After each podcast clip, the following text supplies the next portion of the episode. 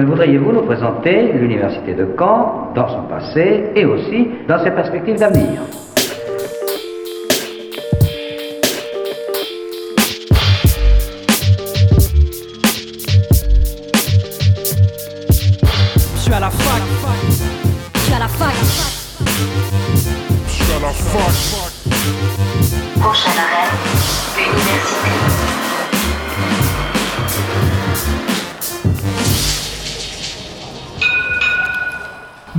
Bonjour à toutes et à tous, nous sommes le mercredi 20 mai, il est midi et vous écoutez Fact News, votre émission sur l'actualité des campus cannés sur Radio Phoenix. Au programme aujourd'hui, avec le déconfinement, c'est le retour de Réflexion, le compte Instagram de Normandie Université mettant à l'honneur des doctorants des universités de Caen, Rouen et Le Havre.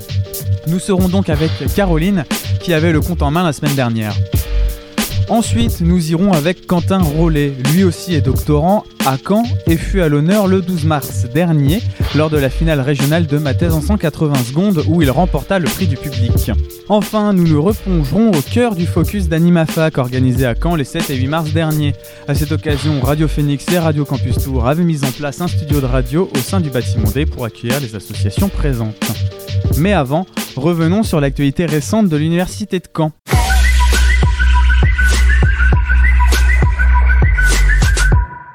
On vous communiquait la semaine dernière la crainte de la ministre de l'Enseignement supérieur de voir des universités vides à la rentrée.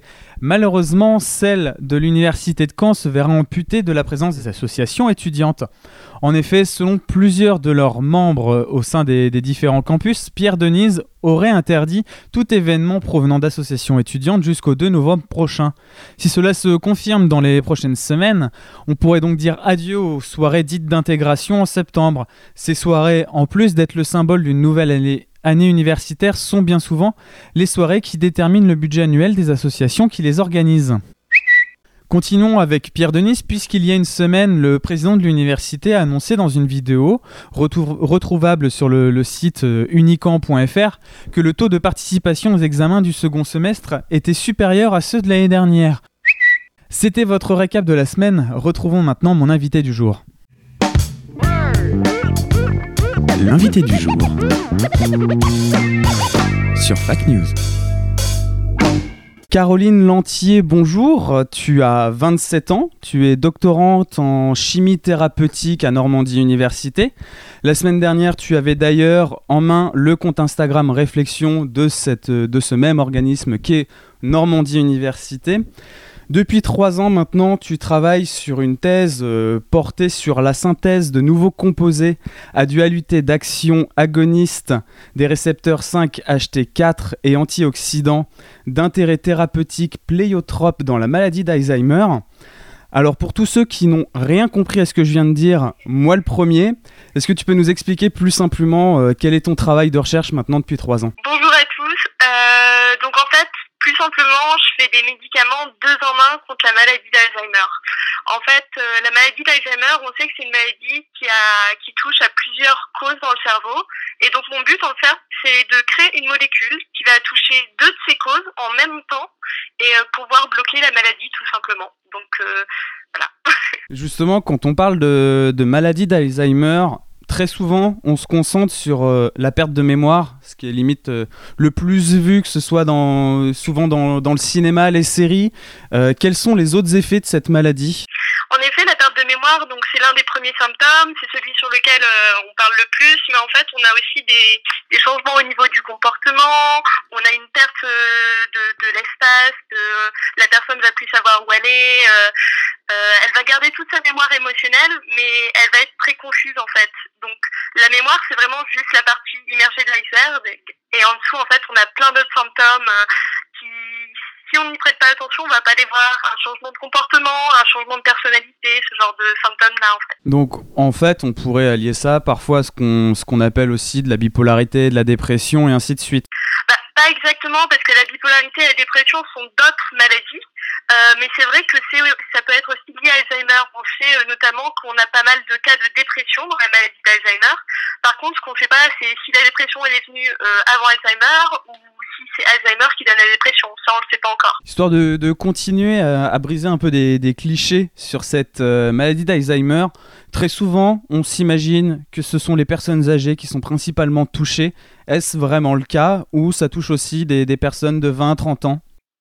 Alors, euh, en effet, c'est plutôt une maladie qui touche la personne âgée. D'ailleurs, l'âge est un facteur de risque. Euh, chez la population euh, normale, donc ceux qui n'ont pas de, problème au niveau des gènes, de mutation, ça va être plutôt autour de 65, euh, 80 ans qui vont développer la maladie. Le problème, ça va être que chez certaines personnes qui vont avoir des mutations de leurs gènes, on peut avoir l'apparition de cette maladie dès 35 ans. Euh, à 20, 20, 25 ans, euh, il n'y a aucune chance d'avoir Alzheimer parce qu'on a encore assez de neurones. euh, on va pas voir euh, les symptômes tout de suite.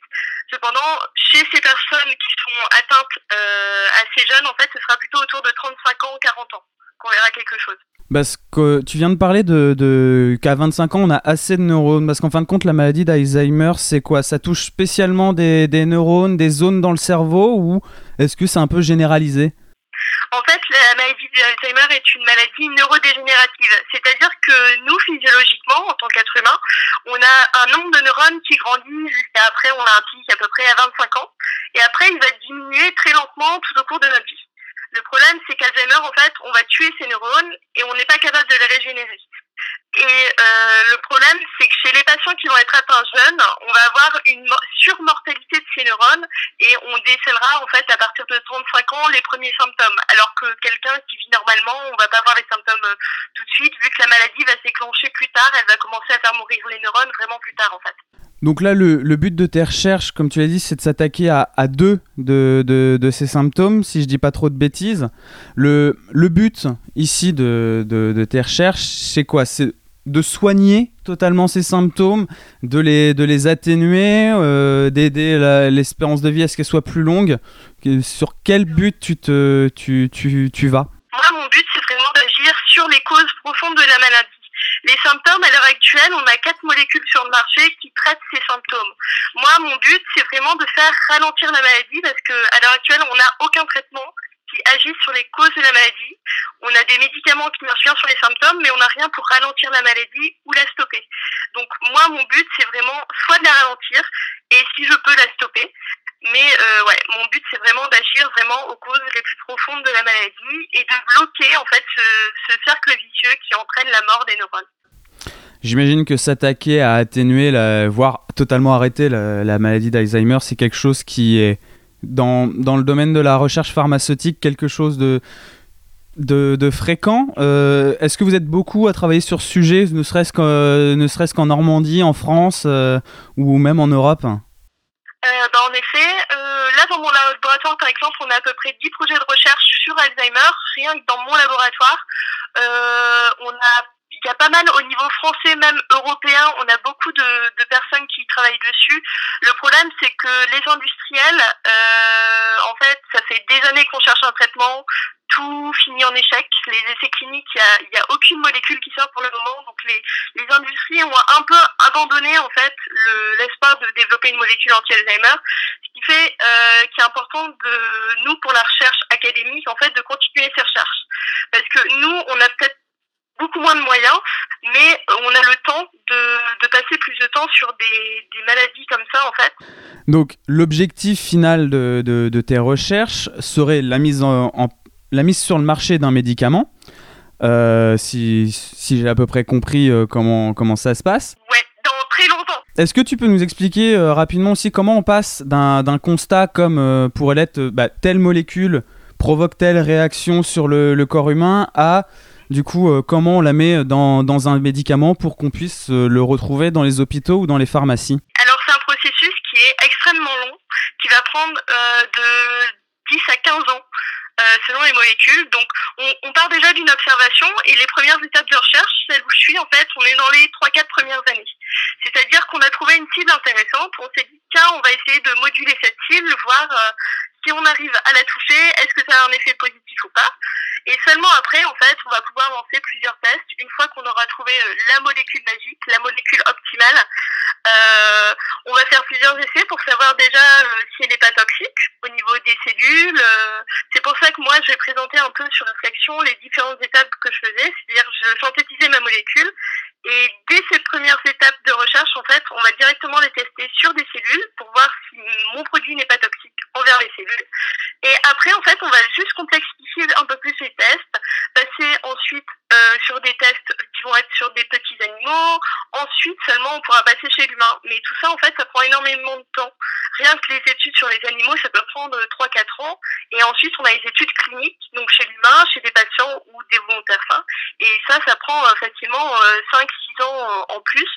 Et en fait, en ajoutant tout cela euh, bout à bout, en fait, euh, euh, on obtient une durée de 10 à 15 ans euh, pour développer un médicament à partir de la découverte, en fait, de euh, cette petite cible. La, la recherche pharmaceutique, c'est quelque chose dont on entend beaucoup parler ces, derniers temps du fait de, l'épidémie du, du Covid-19. Justement, quels impacts euh, cette épidémie et, le confinement a eu pour tes recherches? Est-ce que tu as pu continuer à faire tes recherches en laboratoire pendant ce confinement ou, ou t'as pas eu accès, euh, pas eu accès à ce dernier? Bah alors nous, comme, euh, comme tout le monde, on a été confinés chez nous, on n'a pas pu aller travailler au laboratoire malheureusement. Euh, donc oui, j'ai pris à peu près deux mois de retard sur ma thèse, mais bon, après, euh, on fait comme tout le monde. On, en tant que, que thésard, en fait, on a pas mal de, de projets annexes où on doit écrire des publications scientifiques, commencer à rédiger nos thèses. Donc j'ai profité de ces deux mois pour faire de la rédaction, donc euh, le côté un peu plus paperasse de ma thèse. Et euh, en fait, comme ça, ça me laisse le temps de garder toutes les expériences euh, là pour, pour, pour les mois qui arrivent, pour essayer de, de finir mes petites dernières idées et essayer de sortir quelque chose euh, qui pourrait être pas mal, quoi. Quand on, on s'imagine aussi des expériences en laboratoire, on peut s'imaginer des, quelque chose sur le temps long, euh, notamment le temps de voir si telle molécule peut avoir des effets secondaires. Est-ce que toi, ça a pas laissé en plan, entre guillemets, des choses qui étaient déjà entamées ou euh, ça, n'a juste fait, ça a juste fait faire une pause à tes recherches? Euh, j'ai pas vraiment lu, non, je pense pas, ça m'a pas, j'ai pas, enfin, le problème c'est que j'ai dû prioriser certaines de mes idées et c'est vrai que j'en ai certaines, je sais que j'aurai pas le temps de les finir. Mais bon, après en fait, on a toujours de nouvelles idées, donc il y a toujours des choses qu'on n'a pas le temps de faire. Donc j'essaie de relativiser euh, à propos de ça et je me dis, euh, au pire, peut-être que mon superviseur il se dira, ah ben tiens, c'était une chouette idée, je vais peut-être la tenter moi-même dans mon coin plus tard. Donc euh, après, c'est jamais perdu. On laisse toujours des, des traces de, de ce qu'on a pensé, de ce qu'on voulait faire. Euh, comme ça, si quelqu'un veut reprendre nos recherches, il a tout ce qu'il faut pour les reprendre après. Et des fois, on retrouve même des très bonnes idées dans, dans les vieux cahiers de, de collègues euh, qui sont plus là depuis cinq ans. Disant, ah bah oui, ben tiens, si je testais ça, euh, ça tombe, euh, ça marcherait. Et, et voilà. Mais en tout cas, pour moi, ça m'a, ça m'a pas trop trop gêné. Surtout qu'en plus, mon laboratoire a travaillé avec euh, l'académie de pharmacie et avec la chimiothèque nationale pour essayer de. Ils ont donné des molécules qu'on avait synthétisées euh, contre, le, en fait, euh, contre d'autres maladies et elles ont été testées contre le Covid pour voir si, au cas où, il n'y en avait pas une qui pourrait être active. Donc, on, on essaye de valoriser euh, tout ce qu'on a produit comme travail euh, en se disant, bah, ça marche pour Alzheimer, on va tenter pour le Covid, on sait jamais, parce que sur un coup de chance, et ben, des fois, on trouve des choses comme ça. Donc tu as, tu as repris tes recherches en laboratoire la semaine dernière. Donc le déconfinement et les, et les règles d'hygiène qui se sont imposées au fur et à mesure ces derniers temps, est-ce qu'elles ont changé quelque chose pour toi ou au niveau des, des normes de recherche en laboratoire et des normes d'hygiène, on reste à peu près sur la même chose? Euh, ça a quand même pas mal changé parce que à la base on était quand même quatre dans mon laboratoire et j'avais une petite stagiaire. Et là le problème c'est que on n'est plus que une ou deux laboratoire, donc on doit faire des roulements. C'est-à-dire qu'on peut pas y être toute la semaine, on n'y est que trois quatre jours. Là par exemple j'y étais que de lundi à mercredi parce qu'il fallait laisser le laboratoire à ceux qui voulaient venir jeudi vendredi en fait. Et euh, c'est pareil avec ma stagiaire, on n'est pas censé être à moins d'un mètre d'une autre personne, on doit toujours avoir un masque.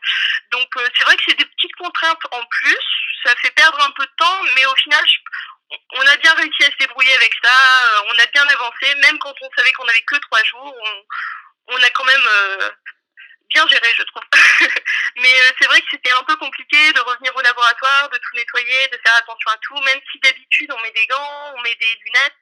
Là, le fait d'avoir le masque en plus, euh, c'est vrai que c'est une petite contrainte parce que quand on porte des lunettes de chimie, le masque ça fait de la buée. Euh, faut trouver une, faut trouver un nouvel équilibre une nouvelle façon de travailler, mais on s'adapte. Beaucoup euh, de personnes autour de, de l'université de, de Caen et, et du coup a fortiori toutes les autres universités françaises se disent que la vague, la vague qu'on vit actuellement euh, d'épidémie, c'est c'est de nouvelles pratiques qu'il faudra forcément au fur et à mesure appliquer euh, avec le temps. euh, de nouvelles contraintes, euh, nouvelles contraintes qui vont petit à petit, petit à petit devenir plus ou moins normales dans, dans, certains domaines. Est-ce que une recherche peut-être un peu plus lente avec moins de monde, c'est quelque chose qui, que vous pensez qui va durer dans le temps pense pas. Euh, je pense qu'il faut prendre ses précautions. Euh, c'est sûr, peut-être réadapter un peu les laboratoires, mais euh, c'est vrai que, le problème c'est que si on prend des surprécautions, au final, on ralentit la recherche, sachant qu'elle met déjà beaucoup de temps à se développer. Euh, je, je sais pas trop. À mon échelle, en tout cas, je ne saurais pas répondre, mais euh, je, pense qu'il faudrait peut-être réaménager un peu la façon dont on travaille et on, trouvera forcément une solution pour être aussi efficace qu'avant. Mais euh, c'est vrai que là, pour l'instant, en fait, on est encore en phase d'adaptation. On ne sait pas encore co- ce qui va continuer comme norme, etc. Donc, mais de toute façon, on. Hein. On n'a pas le choix, donc euh, on fait, ce qu'on peut. Et aussi, cette, euh, cette épidémie et ce confinement a eu un autre impact, peut-être un, peu moins euh, imaginé du, grand public par rapport à la recherche, c'est celui de la vulgarisation. Souvent, dans les universités, on retrouve des moments de vulgarisation, on retrouve des colloques. Et euh, toi, par exemple, dimanche, tu as, tu as parlé d'un événement de vulgarisation autour de bière, la Pint of Science, qui devait avoir lieu euh, durant ce mois de mai. Est-ce que tu peux nous expliquer euh, quel est le principe et comment ça se passe durant une soirée?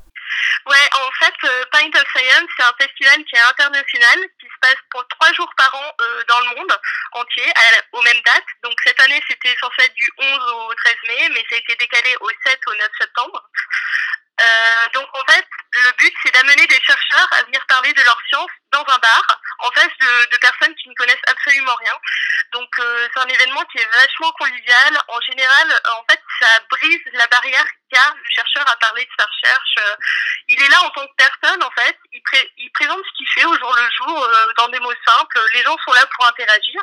Et voilà, en fait, euh, c'est c'est toutes les sens de Pint of Science, en fait. C'est vraiment de démystifier un peu ce côté, ah, il est chercheur, il est en blouse blanche toute la journée, il fait ça, C'est vraiment de, montrer que le chercheur, c'est une personne comme une autre, euh, qui aime aller dans les bars, boire des bières, et elle peut parler de sa recherche, et on comprend tout, quoi. Donc, euh, c'est un peu ça le- l'essence de Pint of Science. Merci Caroline d'avoir euh, d'avoir accepté de parler avec moi de, ta recherche, de ton doctorat et de comment le diffuser au plus grand nombre, notamment via le compte Instagram Réflexion, qu'on peut toujours, peut toujours voir ce que tu as mis dessus, notamment les stories et les posts au fur et à mesure.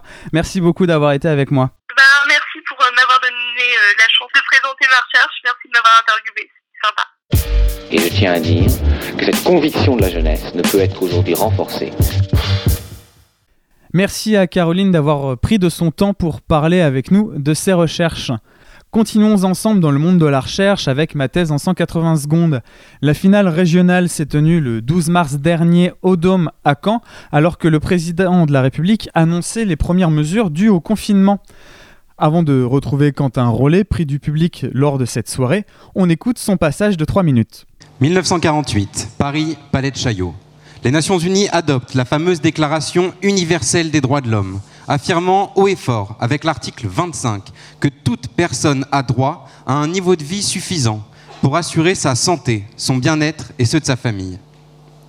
Où en est-on, 72 ans plus tard, de ce droit inaliénable? L'espérance de vie au Japon est de 84 ans. C'est 30 ans de plus que pour un habitant du Nigeria. C'est 35 de plus que pour un sans domicile fixe en France. 70% des morts par cancer ont lieu dans des pays à faible et moyen revenu. On estime qu'en France, 15 000 nouveaux cas pourraient être évités chaque année en améliorant les conditions sanitaires et sociales des personnes les plus défavorisées. Au-delà des aspects éthiques, il faut aussi noter que ces inégalités coûtent ce que d'aucuns appelleraient, à juste titre, un pognon de dingue. Je travaille sur le cancer du sein. C'est le cancer le plus commun et le plus mortel chez les femmes. Pourtant, la majorité des cas pourraient être soignés s'ils étaient détectés et pris en charge suffisamment tôt. C'est pourquoi on a en France un programme national de dépistage organisé du cancer du sein, accessible aux femmes de 50 à 74 ans. Durant la dernière campagne, seulement une femme concernée sur deux a participé à ce programme. C'est ici que j'interviens. Ma première mission, c'est de faire une photographie la plus précise possible des inégalités sociales et territoriales de participation à ce programme. Ensuite, cette photo, je vais l'étudier, je vais essayer de la comprendre et de l'expliquer. pour comprendre une photo avec, mettons, 10 personnes. C'est hyper simple. Il suffit de remonter dans le temps et de suivre ces 10 individus pour comprendre les éléments importants, la balance d'opportunités et de freins qui les ont malgré tout décidés à venir ici et maintenant. Sauf que sur ma photo, j'ai 10 millions de femmes. Pas de machine à voyager dans le temps, pas le temps de suivre 10 millions de vies. Alors je m'intéresse plus à chaque femme individuellement, mais je m'intéresse aux éléments communs partagés par des groupes de femmes. Et avec toutes les données économiques, politiques, sociales, géographiques que je peux trouver, et bien sûr à l'aide d'un peu de statistiques, je vais essayer d'identifier les éléments importants qui font qu'une femme se fait ou pas dépister et qui pourraient augmenter ou diminuer ses inégalités. Y a-t-il plus de difficultés d'accès dans un département montagneux, au rural? Quels sont les effets de l'immigration, d'un autodilettrisme Quelle est la situation dans nos départements et régions d'outre-mer? Je ne vais pas faire une liste exhaustive, mais je vais étudier ça très sérieusement. Ça permettra peut-être d'identifier des éléments modifiables qui permettraient plus d'équité au regard du dépistage et de proposer des politiques de santé publique qui soient plus adaptées à nos territoires. Et donc aux femmes, parce qu'il ne faut jamais oublier que derrière ces chiffres, c'est peut-être vous, votre compagne, votre fille, c'est ma mère, potentiellement la vôtre, et que si on travaille intelligemment ensemble, on pourrait accéder à un système plus équitable, qui dépasse d'ancestrales déclarations qui semblent parfois bien tristement oublié.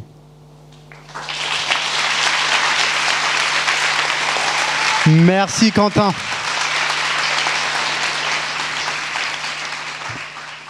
On vient de l'écouter tout de suite, son passage de 3 minutes euh, pour ma thèse en 180 secondes, la finale du 12 mars dernier euh, au Dôme à Caen. Quentin Rollet, bonjour. Bonjour.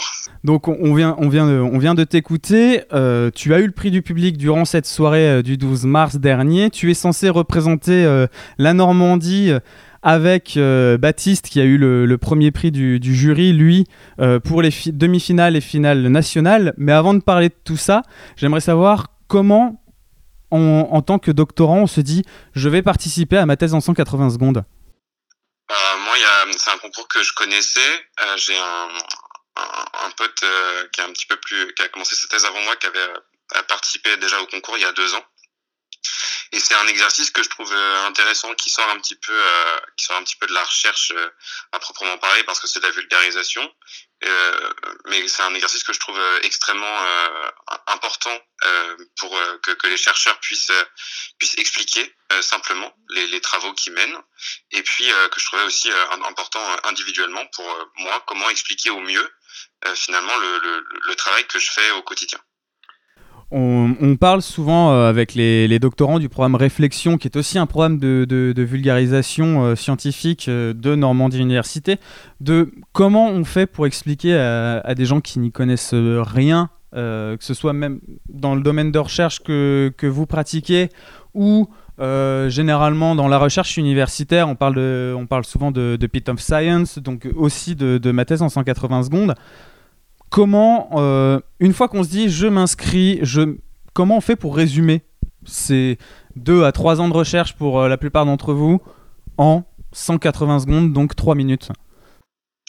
Ah, bah, c'est vrai que les, les, 3 minutes sont euh, extrêmement contraignantes. je pense que c'est quelque chose qui se travaille à la, à la répétition. Mais la première chose, moi, que j'ai vu en, en, en, préparant ce concours, c'est que ça s'improvisait pas du tout. C'est quelque chose qu'il fallait euh, énormément travailler et qu'il y a des, on a eu des deux journées de formation euh, au Dôme euh, pour pour nous aider aussi à préparer ce concours, à, à comment vulgariser. Et c'est quelque chose voilà qui demande du temps, qui demande une expertise qui est un petit peu différente de celle de la recherche. Et, et je pense que voilà, c'est le, le, premier truc, c'est que ça demande aussi énormément de travail en fait.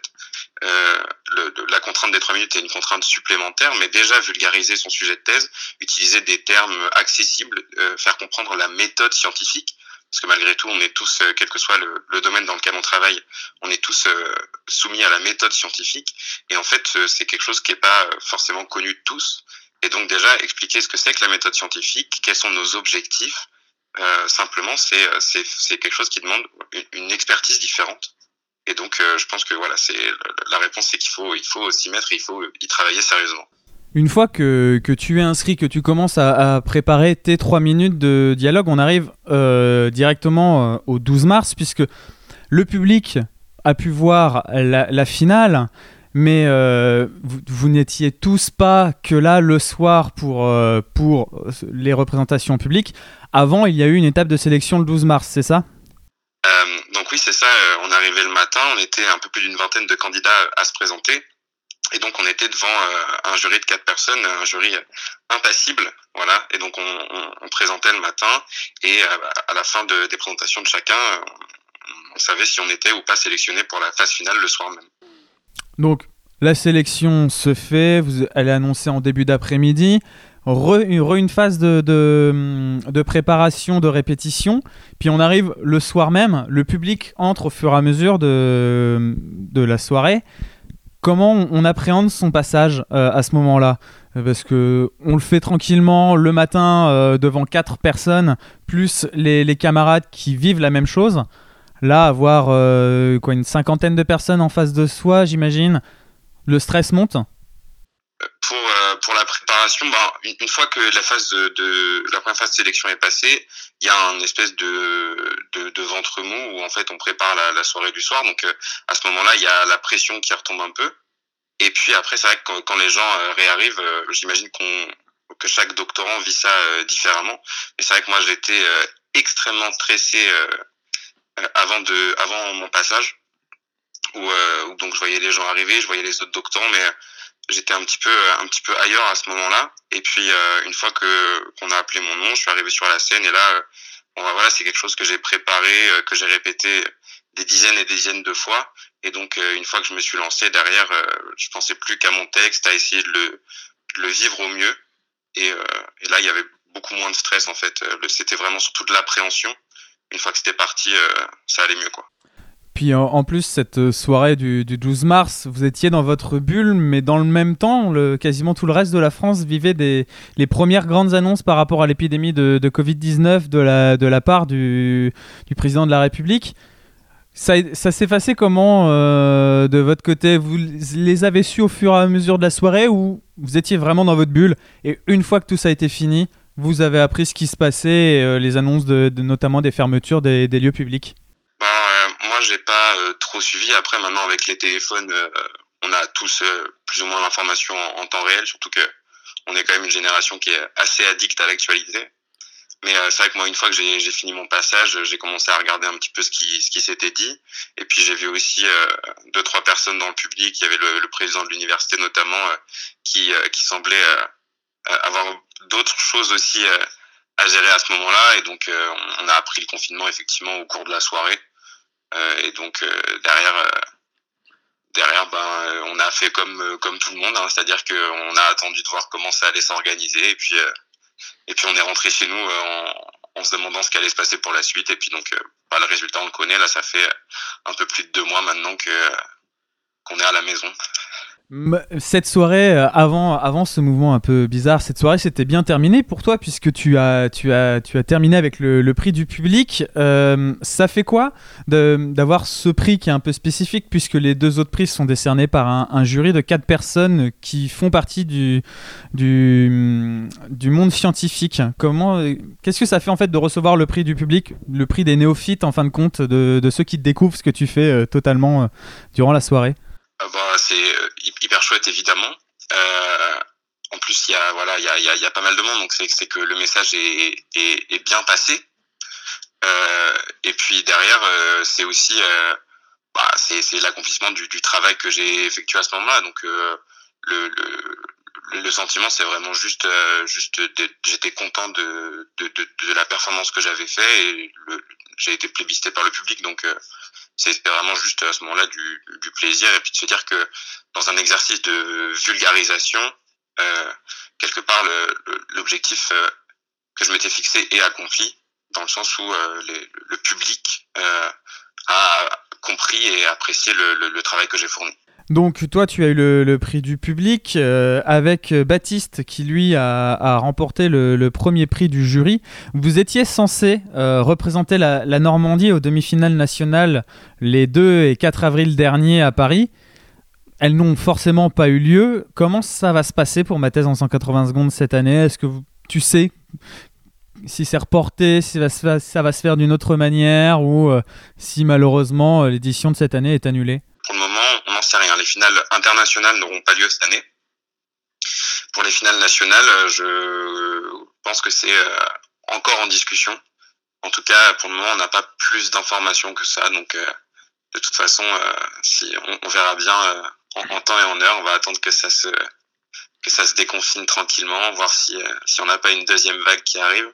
Et puis peut-être que malgré tout la finale nationale sera sera maintenue.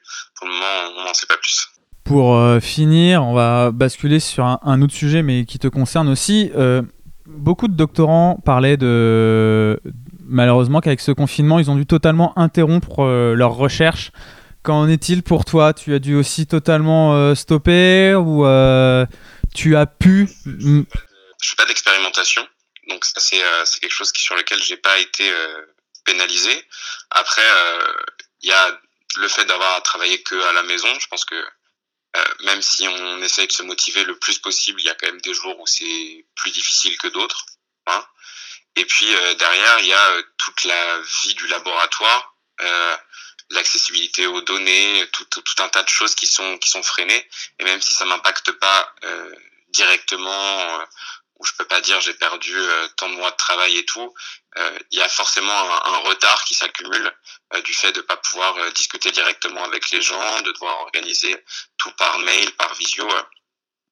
donc non, moi j'ai pu continuer à travailler, surtout que j'ai fait je, suis en train de rédiger, rédiger des articles, donc ça c'est quelque chose que je peux faire à la maison. Mais c'est vrai que sur tout le reste, finalement, il y a un retard qui est difficilement mesurable et que, que j'ai pris aussi dans, dans, dans, dans, dans le, le, courant de ma thèse. Merci en tout cas Quentin d'être revenu avec moi sur ma thèse en 180 secondes et la finale régionale normande qui s'est déroulée le, le 12 mars dernier. Euh, on espère bien sûr que les finales nationales puissent avoir lieu pour euh, que peut-être la Normandie gagne, euh, gagne ma thèse en 180 secondes cette année. bon courage à toi aussi pour continuer tes recherches depuis chez toi. Merci. Merci beaucoup. La plus moderne des universités d'Europe. Redirigeons-nous maintenant sur le campus 1 afin de refaire un portrait de BU après Madeleine Deriès et la BU Histoire la semaine dernière, découvrons ensemble qui est Pierre Barbéris. Pierre Barbéris était un écrivain et critique littéraire français, né à Paris le 3 mai 1926. Il est surtout connu pour ses travaux sur Balzac, mais également pour être spécialiste de Stendhal ou encore Chateaubriand. Son enfance ainsi que sa scolarité, il la réalise à Paris, étant tour à tour élève du lycée Henri IV entre 42 et 46, puis de l'école normale supérieure de Saint-Cloud entre 46 et 51. Après un service militaire à Strasbourg, il devient professeur au lycée, français d'Alep en Syrie dès 1952, puis à Beyrouth de 54 à 61. Il euh, sera agrégé de lettres modernes en 1961. S'en suivront des postes d'assistant à l'ENS, puis de maître assistant et enfin maître de conférence, toujours au sein de cette école, de l'école normale sup de Saint-Cloud. Sa carrière de professeur l'emmènera également à Caen, à l'université, puisque à partir de 1976, il sera professeur de littérature moderne. Outre pour euh, ses postes de professeur et ses nombreux ouvrages, Pierre Barbéris est notamment connu euh, de par sa famille. Il est d'abord le neveu de, René Barbéris, réalisateur de cinéma dans les années 30, notamment connu pour le film Ramuncho. Parmi ses enfants, on peut notamment retrouver un ancien élève de l'IDEC, maintenant réalisateur et documentariste, mais aussi un ancien élève de l'école polytechnique, chef d'entreprise, mais également une docteure en hydrogéologie Pierre Barbéris est mort euh, il y a maintenant 6 ans, le 8 mai 2014, euh, à Lux-sur-Mer, et porte aujourd'hui le nom de la BU des sciences de l'homme. Concluons maintenant cette émission en retournant une nouvelle fois au focus d'AnimaFac avec la présentation d'une nouvelle association, le BDAC. De retour alors au focus de Caen euh, pour la... sur les ondes de Radio Campus Tour et de Radio Phoenix. On est cette fois-ci pour 10 nouvelles minutes avec le BEDAC. Bonjour le BEDAC. Bonjour à vous. Bonjour. On reçoit Axel et Lisa. Lisa. Axel et Lisa, pouvez-nous nous expliquer ce que c'est le BEDAC Donc euh, le Bureau des Arts et de la Culture, donc à Polytech Sorbonne, basé à, Paris, en, collaboration avec euh, Sorbonne Université. Donc le but de notre association est de promouvoir l'art et la culture au sein de Sorbonne Université, donc à travers différents ateliers, différentes thématiques également, que nous proposons à l'ensemble de nos élèves. depuis maintenant euh, bien 4 ans que nous existons. Donc c'est une association, euh, ce que vous proposez est, euh, sont bénéficiaires les personnes qui sont en, en études d'art et de culture alors? Pas du tout. No- Dans notre campus, nous sommes à majorité des scientifiques, donc euh, des chimistes, des physiciens, des mathématiciens. Et justement, notre credo, c'est de promouvoir l'art et, la culture au sein d'un campus majoritairement scientifique. Et du coup, euh, le focus euh, à Caen, qu'est-ce que ça vous apporte et qu'est-ce que vous y faites? Parce que je, je crois savoir que vous faites un atelier. Oui, tout à fait.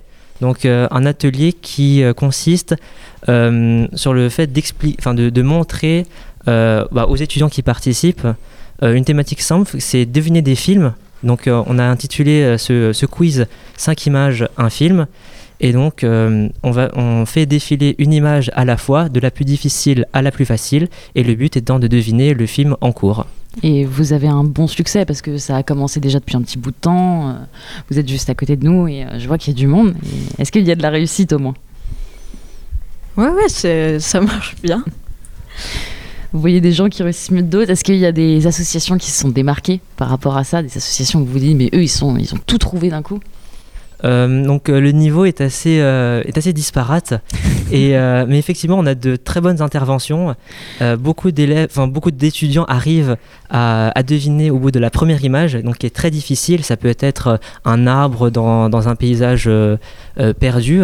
Et euh, ça, ça développe vraiment l'instantanéité.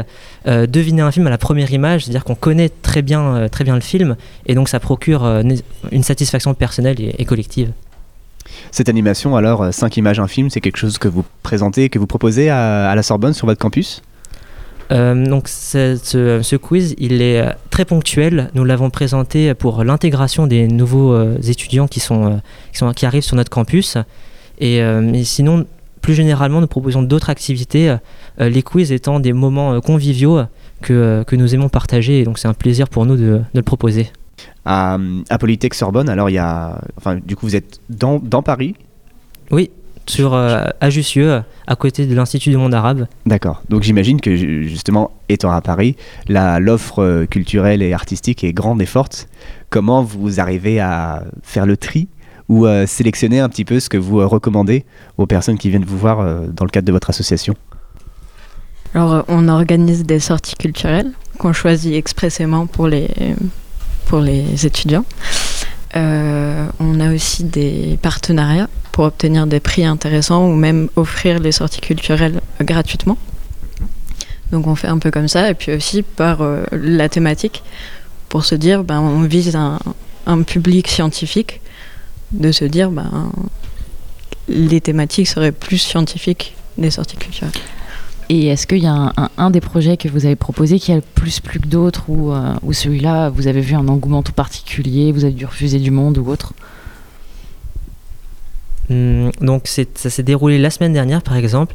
Il y a eu un très fort engouement pour euh, la visite des catacombes donc à Paris, euh, encadré par, euh, par nos bénévoles.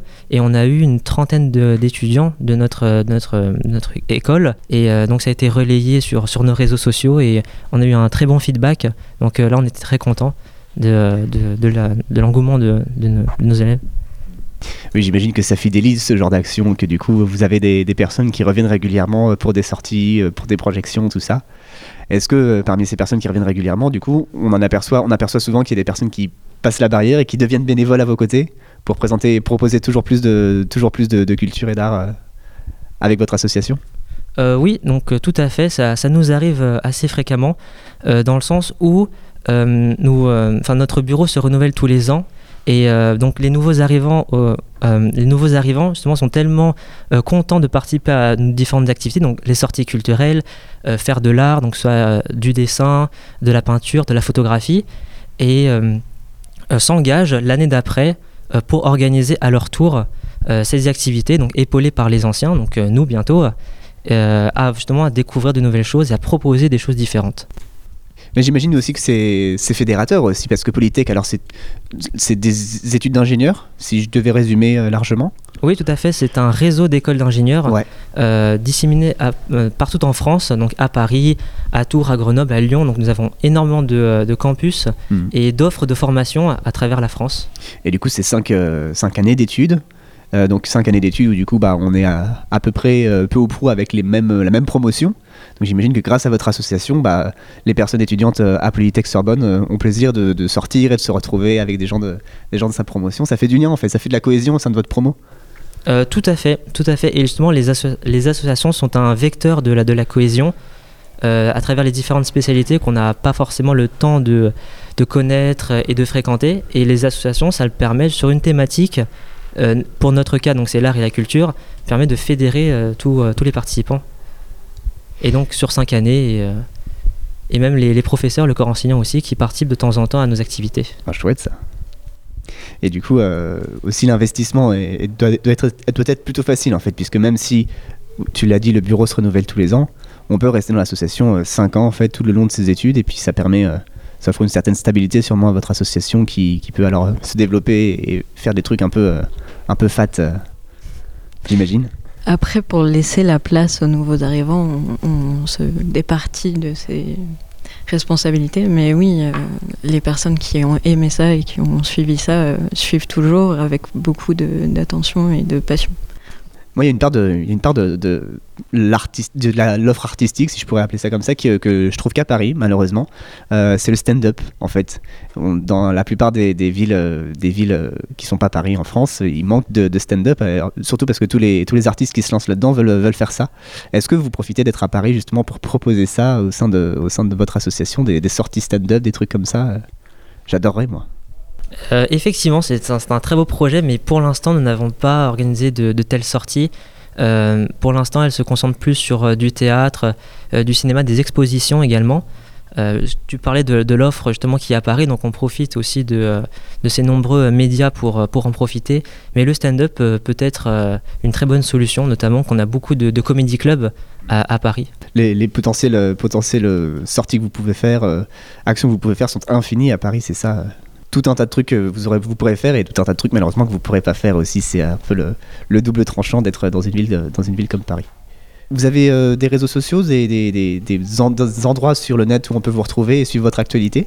Oui, bien sûr, on a une page Facebook, un YouTube et un Instagram sur lesquels on peut nous suivre. Et sur euh, la page YouTube, on a les courts-métrages qu'on produit euh, nous-mêmes.